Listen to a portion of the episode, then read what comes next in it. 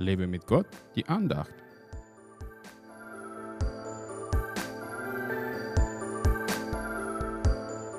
Und David hatte auf allen seinen Wegen gelingen, und der Herr war mit ihm. 1 Samuel 18, Vers 14. Warum hatte David auf allen seinen Wegen gelingen und warum war der Herr mit ihm? Nur weil er ein Auserwählter Gottes war? Oder vielleicht weil man ihn zum König gesalbt hat? Ich behaupte aber, dass David einfach verstanden hat, dass Gott in der Anbetung seiner Kinder lebt. Er hat Gott ständig angebetet. Durch die Anbetung hatte er direkten Kontakt zu Gott und wurde von ihm geführt und gesegnet. Wie hat er aber Gott angebetet? Hat Anbetungsgottesdienste veranstaltet? Open-Air-Konzerte angeboten?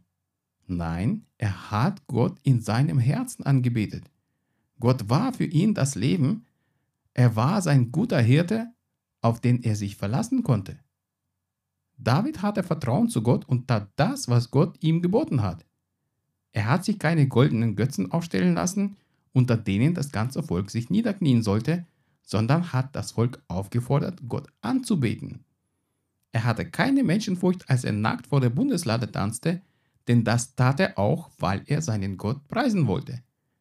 Das passte nicht in das Konzept mancher seiner Landsleute, aber das war ihm egal. Er hat sich einfach in der Gegenwart Gottes wohlgefühlt und wollte es von keinem vermiesen lassen. Wie beten wir heute unseren Gott an, außer dass wir Anbetungsgottesdienste besuchen? Anbeten heißt ja nicht nur Psalmen singen. Ich bete Gott an, indem ich mich bei ihm für jede Kleinigkeit bedanke und seinem Wort gemäß lebe.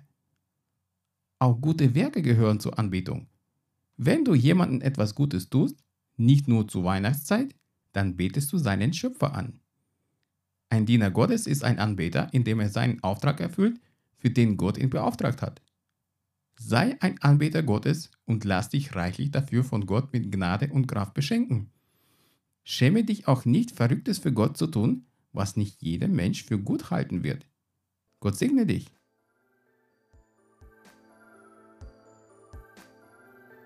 Hat dich diese Andacht ermutigt? Dann teile sie unbedingt weiter, damit auch die anderen ermutigt und gestärkt werden können. Brauchst du noch mehr Ermutigung? Dann abonniere meinen Blog www.werglaubtersieg.de.